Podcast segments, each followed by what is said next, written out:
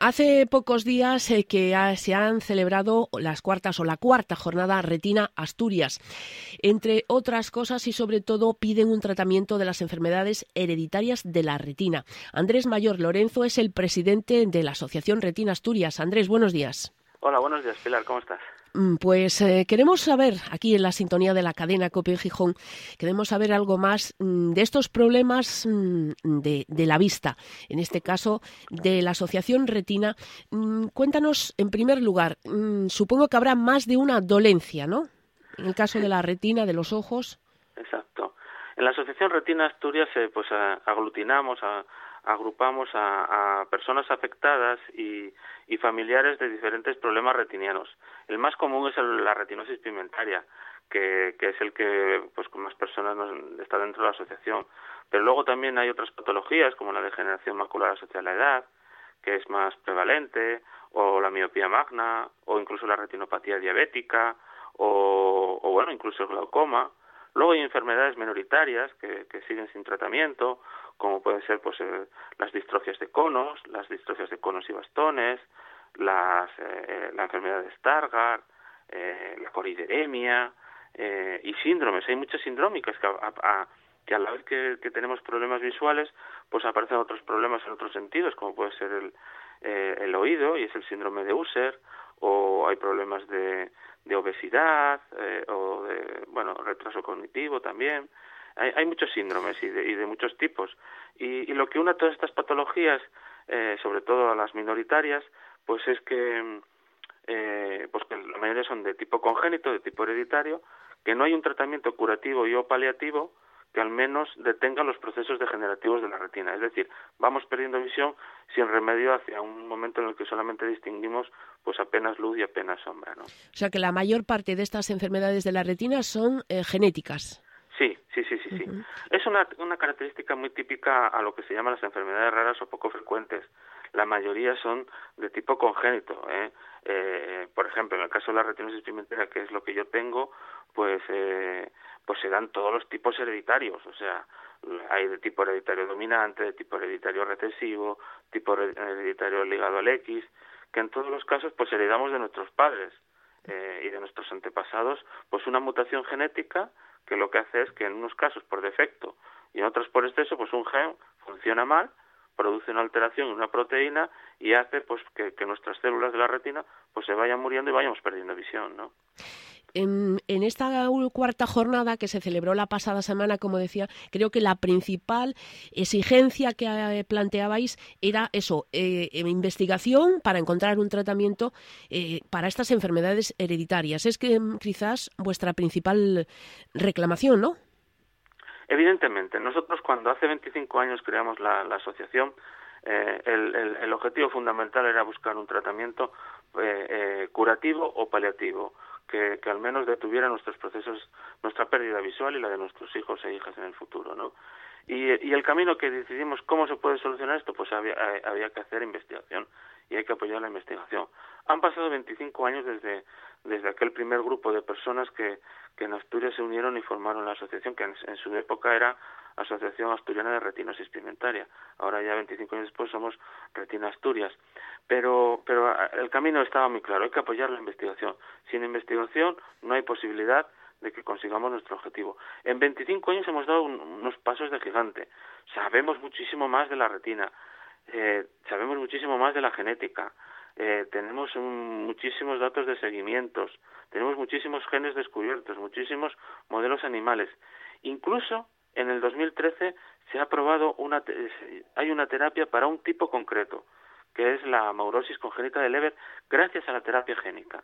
Los niños que nacen con amaurosis congénita de Leber en 2013 y, y tienen el gen LRP65, eh, actualmente se pueden curar.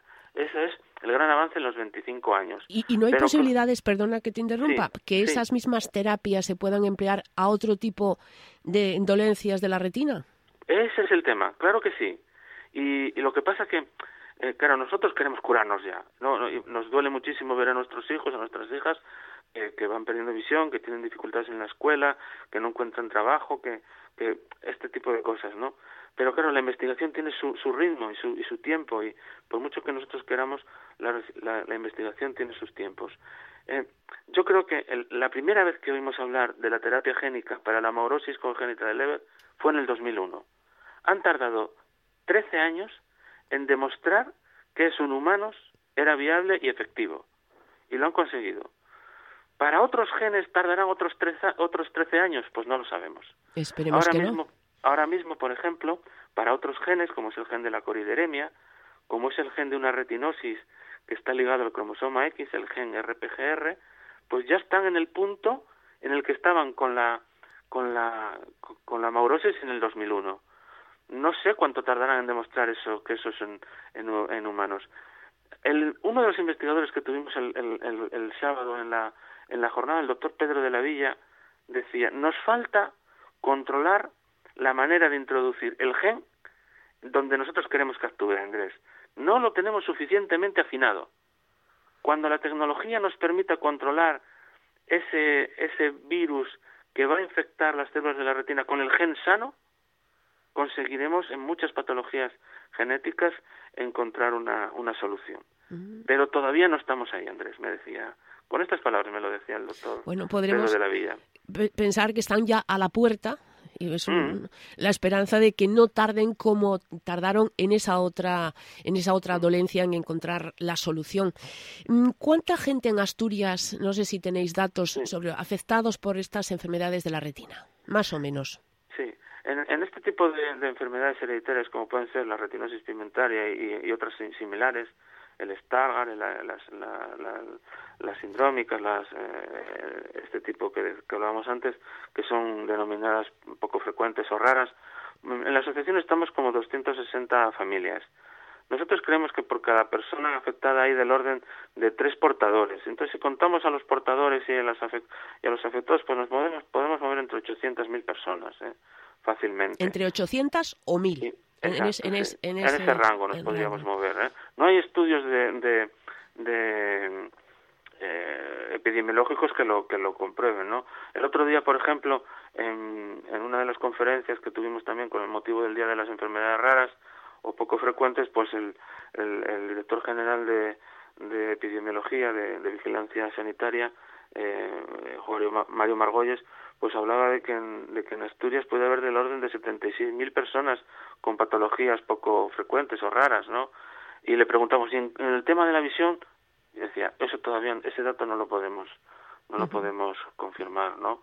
Pero claro, si unimos, eh, eh, si, si a este tipo de patologías poco frecuentes o raras, unimos, por ejemplo, la degeneración macular asociada a la edad, que afecta a muchísima gente por encima de los 65 años, ya no digo nada, la retinopatía diabética, que prácticamente eh, a partir de los 10 años de tomar, de tener que, de, ponerte insulina, aparecen problemas en la retina eh, o incluso el glaucoma, que la semana pasada también se celebraba el día del glaucoma, que, que, que es una enfermedad muy silenciosa y que prácticamente solo la detectamos cuando ya es tarde pues eh, podemos hablar de miles de personas en Asturias. ¿eh?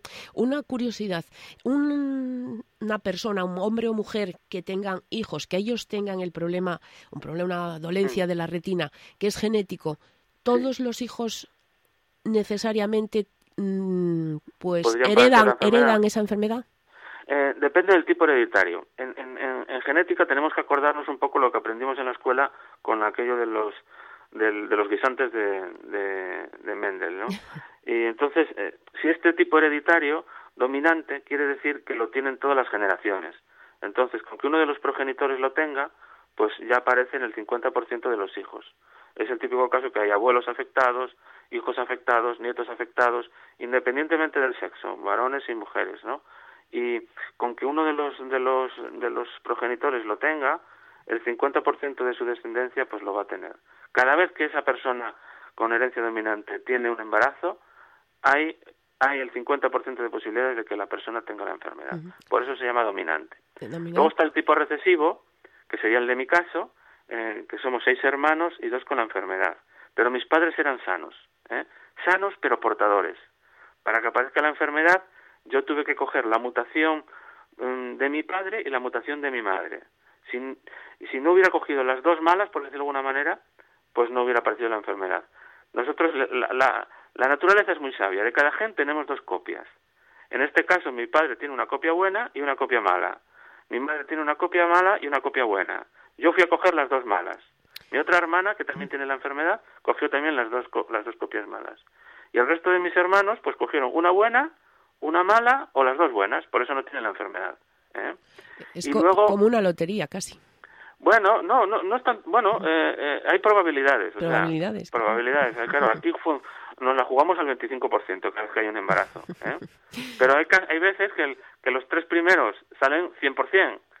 Se supone que los otros tres saldrían sanos, pero eso no se sabe hasta que no tienes el embarazo, ¿no? no se sabe, si hasta... Y claro, y luego está la ligada al X, ¿no? Que esta es más conocida porque es el, el más conocido el tema de la, pues el tema de la hemofilia, ¿eh? en el cual las mujeres son las portadoras que van transmitiendo la enfermedad a sus a sus hijos varones ¿eh?